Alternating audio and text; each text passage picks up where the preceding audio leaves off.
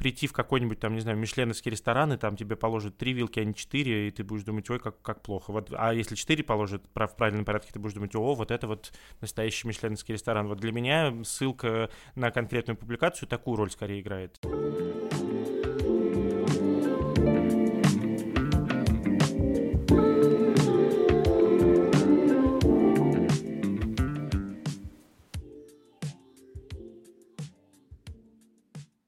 Всем привет, это Афина на отдыхе, и мы сегодня будем говорить про популяризацию в науке.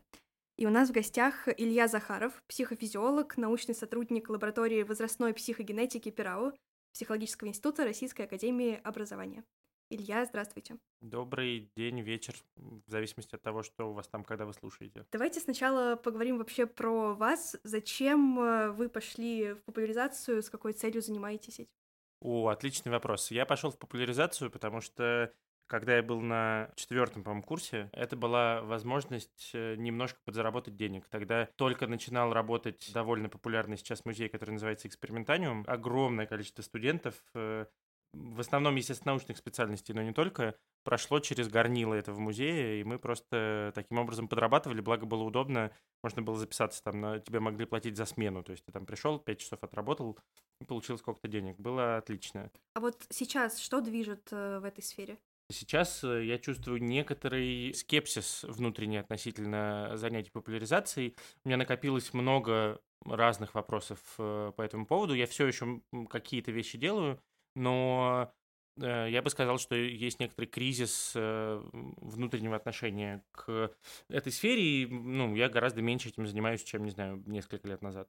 Вообще, когда занимались более активно популяризацией, то почему и на какую аудиторию выходили? Основных мотиваций было несколько. Первое — показать, что наука это может быть интересно, и, соответственно, можно создать некоторый престижный образ человека, который занимается наукой. Э, это одна сфера. Вторая — это Э, ну, просто есть э, некоторые вещи, которые кажутся, что устроены очень классно, когда ты их понимаешь с точки зрения науки. И с друзьями мы часто друг с другом делились всегда какими-то интересными вещами из э, разных областей друг у друга, поэтому это было в некотором смысле частью э, таких дружеских разговоров. И еще одна часть э, популяризации, последняя, наверное, а, казалось и, может быть, местами все еще кажется, что некоторые вещи, про которые э, можно было рассказать с точки зрения науки, их стоит делать популярнее, потому что они могут что-то поменять в обществе, так мы, например, э, начали делать э, популярный проект про э, просвещение в области секса в целом. Казалось, что об этом просто нужно говорить с общественной точки зрения. А вообще популяризатор в науке, в научных кругах, это скорее почетно или вот есть какой-то скепсис к, не знаю, излишнему редукционизму, например?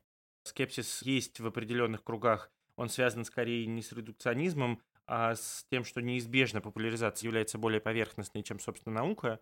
И об этом очень много говорят популяризаторы. Это есть в разных областях.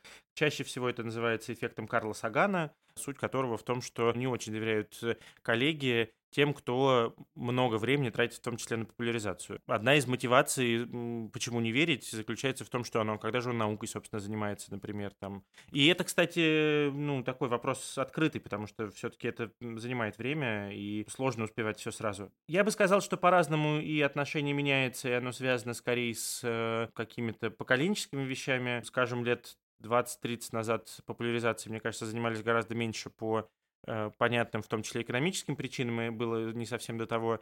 И ну, люди, которые тогда на это время тратили, воспринимались чуть более странно, и, может быть, э, там, в определенном поколении популяризатор кажется менее понятной ролью. Сейчас э, скорее все больше ученых к этому относятся как к важной нужной деятельности, стараются хоть как-то этим заниматься сами, хотя достаточное количество людей, у кого сохраняется скепсис. В общем, это неоднородное отношение, и есть и скепсис, есть и наоборот э, люди, которые считают, что это важно, и считают, что это как бы такая в хорошем смысле общественная нагрузка, которую должен нести ученый. Но нет какого-то общего мнения у всех, одного. Да, кажется, здесь еще можно вкинуть, что если постоянно ученый занимается популяризацией, то вообще насколько он осведомлен и насколько его популяризация актуальна, не устаревают ли там какие-то данные? Могу ответить про себя. Выбираю какие-то темы, э, о которых я могу рассказать новые, э, с прицелом на то, что я заодно разберусь в этой теме побольше. Даже если я несколько раз читал какую-то лекцию, я стараюсь, честно говоря, все-таки перепроверять какие-то базовые вещи, э, не изменились ли с момента, когда я последний раз рассказывал. Э, не, не могу сказать, что это всегда происходит, э, перепроверка, но стараюсь. Эм, в этом смысле мне популяризация не раз помогала действительно в чем-то разобраться, причем иногда в сам момент лекции э, вдруг наступало какое-то озарение, что вот, оказывается, о чем я рассказываю. Ну, то есть, как бы факты я вроде знал, но какая-то картинка складывалась новая. Но если говорить про устаревание, ну да, если ты 10 лет рассказываешь об одном и том же и никак не меняешь то, о чем ты рассказываешь, то вероятность того, что ты рассказываешь о чем-то, что устаревает, в таких областях, в которых занимаются экспериментальной наукой, сейчас много, а, ну, маловероятно, что ничего не изменилось. Э, если ты популяризатор математики, например, то ты можешь спокойно рассказывать про какие-то концепты, которые э, не поменялись за последние 200-300 лет. Так что здесь очень большой вопрос, э, о чем, собственно, идет речь.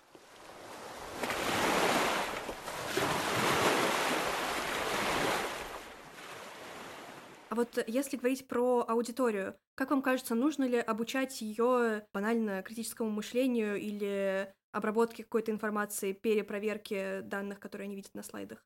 Ну, собственно говоря, это один из э, внутренних таких вопросов, э, которые вызывают кризис, потому что у меня, честно говоря, не сложилось мнение, что люди достаточно критически слушают то, что ты рассказываешь. Мне кажется, что здорово, что люди интересуются наукой и так тратят свое время, в смысле слушают лекции, но мне не кажется, что это само по себе помогает повысить критичность мышления. В смысле, ну, если помогает, то как-то очень-очень медленно, потому что опыт показывает, что люди, конечно, сколько бы ты там ни делал оговорок, вытаскивают все время э, что-то очень свое из э, твоего рассказа. И в этом смысле не очень понятно, а стоит ли ждать, что суть содержания твоего рассказа останется действительно в головах. Вообще глобально, если хочется заниматься тем, что ты несешь науку в массы, кажется, обучение образование — это в целом более хорошие форматы, чем популяризация. Не то чтобы не должно быть никакой популяризации, но кажется, что образование — это более правильная точка приложения усилий. Мне хочется обычно в лекции донести какую-то одну мысль, и она скорее идеологического толка, что ли, честно говоря. В том смысле, что хочется крутиться вокруг не научного факта, который хочется преподнести, а более глобальной идеи, которую, которой хочется поделиться. В этом смысле я не знаю, насколько это корректно, потому что, ну, условно говоря, я занимаюсь э, пропагандой своих идей, а не, собственно, популяризацией науки. Другой вопрос, что мне кажется, что я пытаюсь оговариваться на лекциях об этом, но смотри, пункт первый, люди выносят из лекции что-то очень свое. Пример, который мне кажется здесь релевантным, вот, например, э, я занимаюсь психогенетикой, это наука на стыке между биологией и психологией, и э, на стыке между спорами о биологическом и психологическом социальном в человеке. Соответственно, есть редукционисты, которые считают, что психологию можно выкинуть, есть э, совсем оторванные от Э, естественной науки, психологи, социологи, культурологи, которые считают, что все эти ваши биологические объяснения вообще никакой роли здесь не играют. Когда я рассказываю про психогенетику, центральные идеи, которые я пытаюсь показать на примерах из э, данных психогенетики, заключается в том, что такая постановка вопроса э, неразумное, что вообще э, разделить там социально-психологическое, биологическое, генетическое в человеке нельзя, и нужно учиться воспринимать э, психологическое и биологическое как единое целое, которое друг без друга вообще существовать не может. Вот попытка научить людей вот на этом тонком льду оставаться между биологизаторскими и психологизаторскими чисто объяснениями кажется мне важной, как в том числе инструмент э, примирения между э, там, психологами и биологами. Вот. Ну, это пример идеи, э, которую я демонстрирую э, какими-то достижениями психогенетики. В последнее время мне о чем-то таком интересно говорить.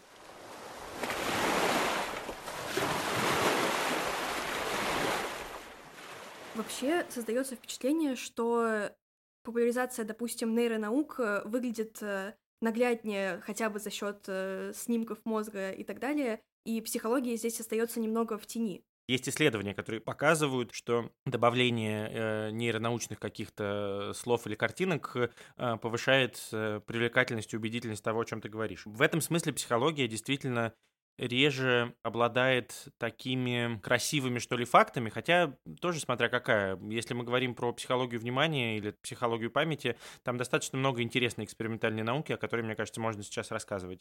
Да и в исследовании индивидуальных различий тоже есть немало любопытных вещей. То есть при желании можно и там показать наукообразность. Но мне кажется, что глобальная идея рассказывать про какие-то конкретные факты научные, она не беспроблемная. В том смысле, что конкретные научные факты, о которых мы рассказываем, кажется, имеют не такое большое значение в современной науке в принципе. То есть ученые не ориентируются в своем представлении о мире на один факт из одной статьи, которую они нашли. В целом ты смотришь на там, соотношение между десятками статей и понимаешь, что данные могут быть противоречивые, но они склоняются, например, вот в эту сторону.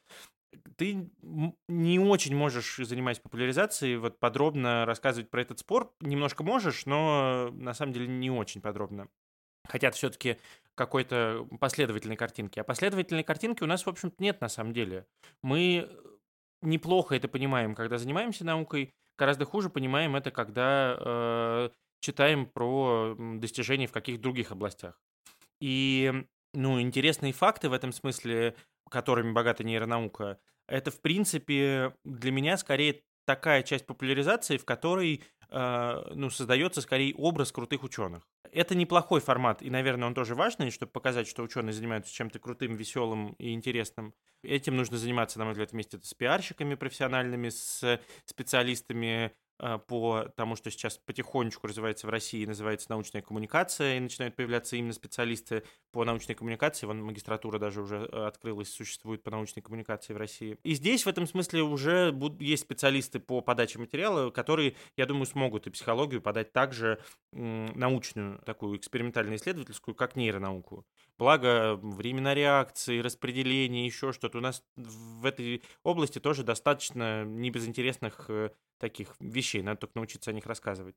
А, другой вопрос, что в психологии, как мне кажется, гораздо больше вопросов э, а, вот э, важных для, для общества и популяризации психологии, например, рассказывая про депрессию или там, я не знаю, гендерное неравенство или про насилие, ты не можешь не вставать э, в том числе в какой-то ну, общественный спор, дискурс, в котором ты уже занимаешь роль чуть больше, чем просто ученый и популяризатор. Ты как бы уже немножко становишься общественным деятелем э, и политиком, как, как, как бы ты ни хотел этого. В этом смысле такого меньше, например, в, я не знаю, в чистой физике, но психология не единственная область, в которой такие вещи есть. Там, я не знаю, э, современные врачи-эпидемиологи, э, понятное дело, что рассказывая сейчас, популяризируя там последние 2-3 года знания из этой области, тоже оказываются на острие общественных вопросов. Вообще, психологии в целом э, слишком много разных «но», и по многим вопросам нет какого-то консенсуса, и вот тогда непонятно, что вообще популяризировать, с какими знаниями мы можем выходить на аудиторию.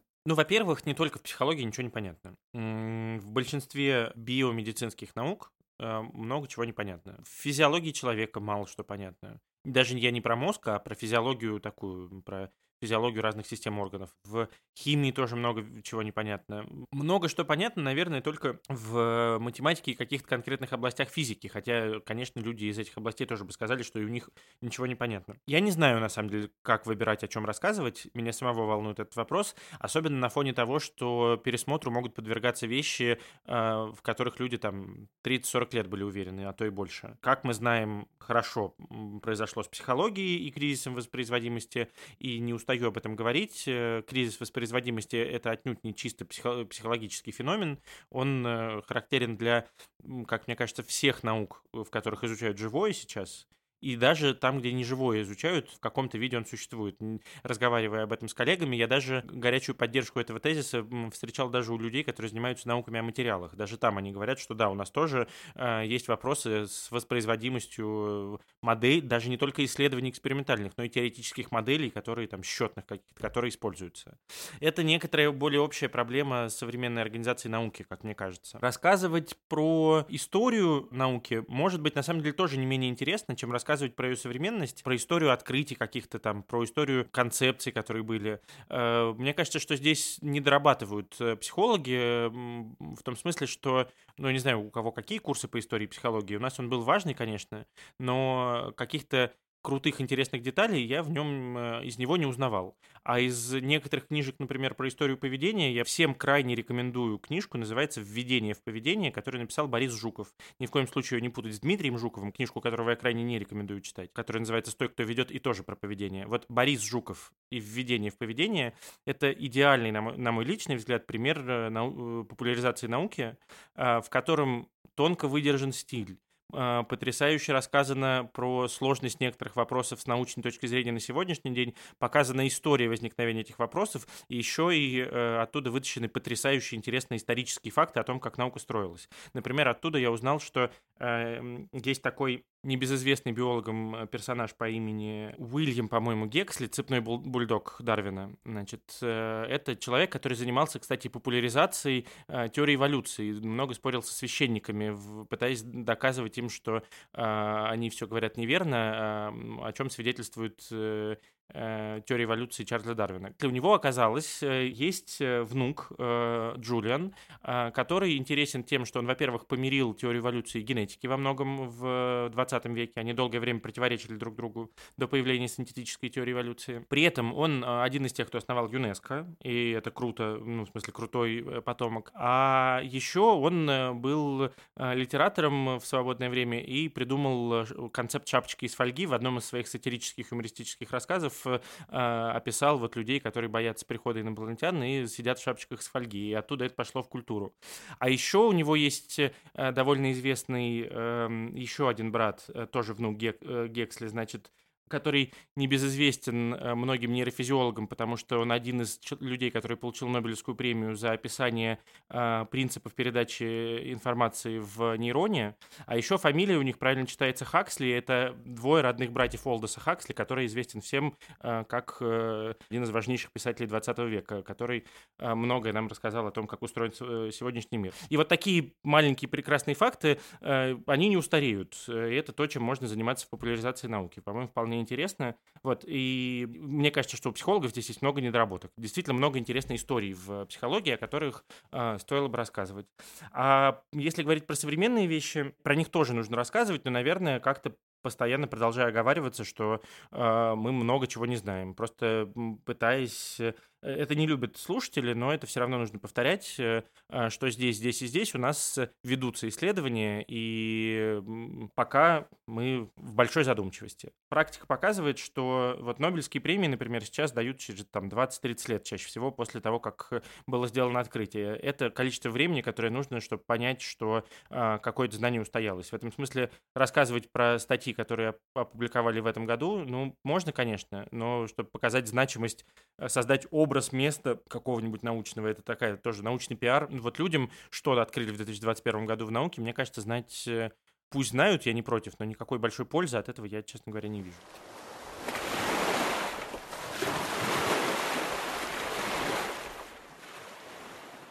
Вот э, если вернуться к популяризации таких э, исторических фактов, у меня здесь тогда вопрос в нужности, что ли, или в прикладном каком-то значении такой популяризации. То есть, да, это интересно, но насколько это важно знать, насколько это даст что-то слушателю. А насколько полезно слушателю будет узнать про какое-нибудь исследование из экспериментальной психологии, опубликованное в 2020 году даже в очень престижном журнале, с небольшим размером эффекта, с выборкой там, ну, даже не 100 человек, пусть будет тысяча, хотя таких исследований экспериментальных почти нету. Вот э, какой смысл э, прикладной знать об этом человеку, который интересуется наукой? Вот такой же смысл и про историю науки. А при этом история может иногда э, не меньшим количеством вещей научить э, человека в принципе.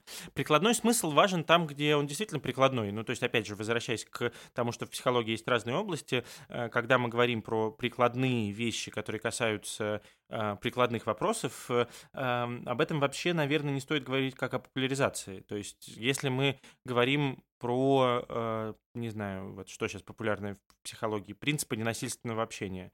Мы же не говорим об этом как о популяризации исследований эффективности этих принципов. Мы э, часто даже не считаем, что нам хватает гуманистических взглядов, гумани... ну, каких-то общих, которые говорят, что там нужно продвигать э, принципы ненасильственного общения. Или критическое мышление, которое, в котором мы до конца не разобрались как исследователи, мы все равно считаем, что нужно его продвигать там и все дела. И я и считаю, что, собственно, нужно такие вещи делать. Просто они не попадают под категорию популяризации в чистом виде, ну ничего страшного, но имеют важное прикладное значение.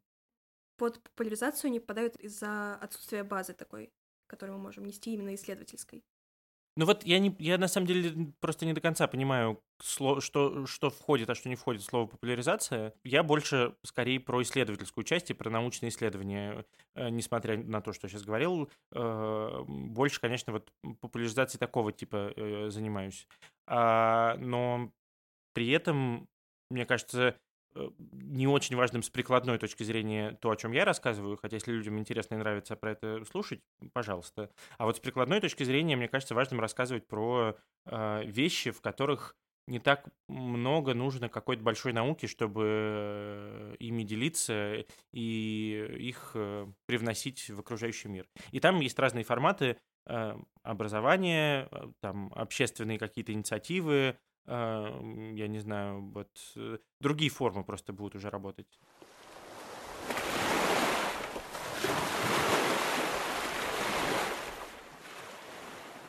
Давайте сейчас попробуем описать э, такую плохую популяризацию. Вот что делает плохой ученый, пытаясь что-то популяризировать?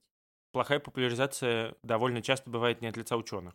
Об этом много спорят, и вопрос все еще, ну, я не думаю, что когда-то будет совсем решен. Мне кажется, что могут не ученые заниматься популяризацией, даже люди без какого-то суперпрофессионального образования могут стать хорошими популяризаторами.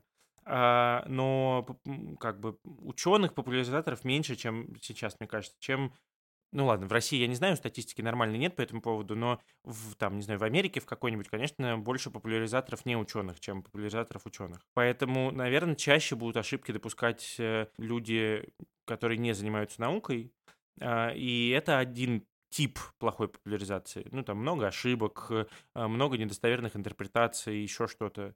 А, много попыток выдать э, желаемое за действительное. Ученые будут заниматься другой плохой популяризацией. Ну, например, она может быть ужасно скучной, несмотря на то, что называется популяризацией. А, или она может быть эм, очень э, узкой в том смысле, что ученые, особенно если они занимаются чем-то э,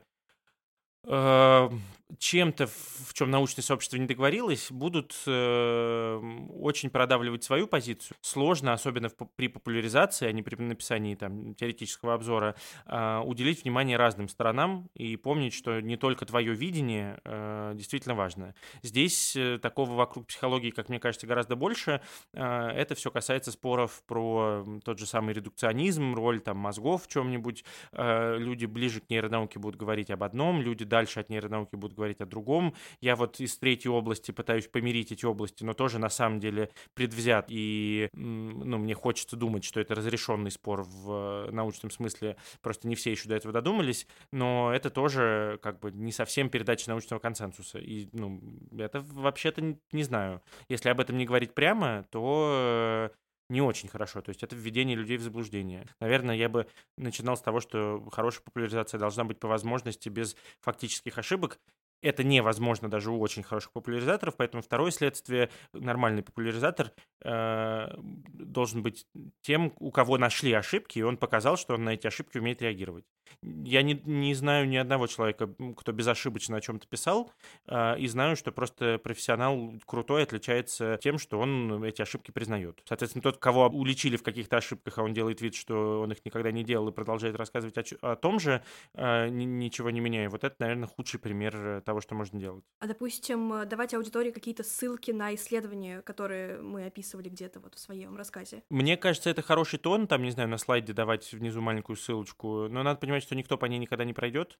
Э, даже ученые, ссылаясь в статьях на других людей, плохо читают статьи тех, на кого они ссылаются, а уж люди... Э, нет, есть достаточно дотошные люди, которые посмотрят на эти ссылки, но... Ну, это, короче, просто скорее на мой взгляд, хороший тон, это как там, я не знаю, хочется с какими-то правилами этикета сравнить, хотя я не очень люблю правила этикета, но, не знаю, это как прийти в какой-нибудь там, не знаю, мишленовский ресторан, и там тебе положат три вилки, а не четыре, и ты будешь думать, ой, как, как плохо. Вот, а если четыре положат в правильном порядке, ты будешь думать, о, вот это вот настоящий мишленовский ресторан. Вот для меня ссылка на конкретную публикацию такую роль скорее играет. Вот. Но действительно ценность у таких вещей не очень большая, мне кажется, если честно подходить к этому вопросу.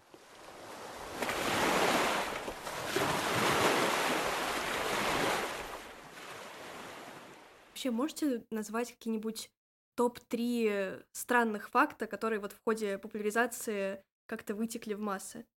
Мне кажется, что лучшим примером здесь будет вещь, с которой до сих пор бьются люди, которые стараются рассказывать про мозги. Это миф про 10% э, мозга активного нашего.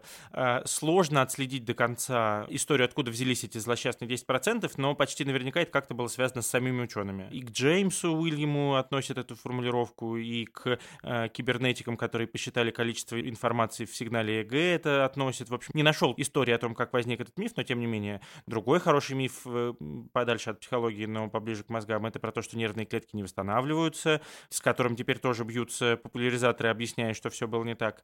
А, похожая история есть, я не знаю, про э, левополушарные и правополушарные все э, вещи, с которыми тоже популяризаторы бьются и пытаются объяснить, что все было не так. И все эти вещи сначала популяризовывали ученые в неплохих книжках э, своего времени. К вопросу о нужности рассказа о фактах э, современных и горячих. В смысле, это естественные процессы распространения знания, не до конца готового. А здесь и, может быть, общество не готово к каким-то фактам, э, или ученые, которым хотелось более красиво нарисовать картинку, все вместе привели к тому, что мы э, верим во что-то, что сейчас наука не считает фактами. Есть ли у вас какой-то совет вот студентам, которые сейчас учатся допустим, на психфаке и хотят заниматься популяризацией? Во-первых, э, совет дерзайте и пробуйте. Э, первое, что я бы хотел сказать. Вот если бы я сейчас услышал какую-нибудь свою лекцию, которую читал там первый раз 10 э, лет назад, я бы, конечно, подав, надавал себе комментариев полезных э, о том, что вот тут так говорить не стоит, вот здесь э, все очень спорно. Но это живой процесс, поэтому не страшно, если вы будете что-то где-то говорить неправильно. Главное уметь признавать свои ошибки, если вам на них прямо указывают. Это, мне кажется, ключевым. Так что пробуйте, не стесняйтесь признавать ошибки, обращайте внимание на обратную связь, э, перепроверяйте себя, в том числе, может быть, вместе с какими-то коллегами.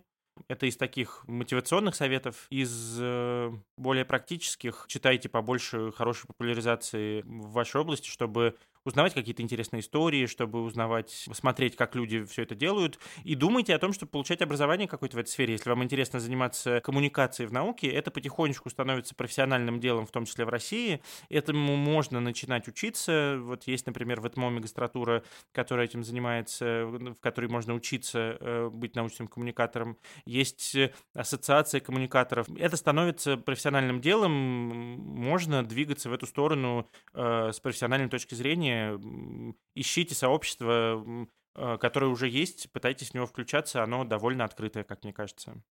На этой волне про популяризацию мы заканчиваем.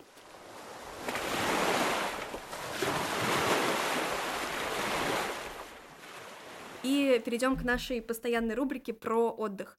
А, расскажите, пожалуйста, как вы отдыхаете и дайте рекомендации нашим слушателям, как им можно отдохнуть на этой неделе. Ох, я даже не знаю. Я отдыхаю в ситуации, когда я оказываюсь без доступа к э, технике и по возможности где-нибудь на природе. Это можно сделать не всегда, но меня вытаскивает э, больше всего. Ну, короче, все очень стандартно. Перемена деятельности, общение с э, близкими, приятными людьми и отключение от того, по возможности, что, собственно, не дает вам отдыхать. Вот, вот такие простые вещи. Если вы хорошо отключитесь на неделю, вещи, которые висели у вас над вами месяц, могут сделаться за день, э, потому что чаще всего это не вопрос времени, а вопрос э, возможности сосредоточиться на деле, а хорошо отключившись, сосредоточиться мне, по крайней мере, гораздо проще.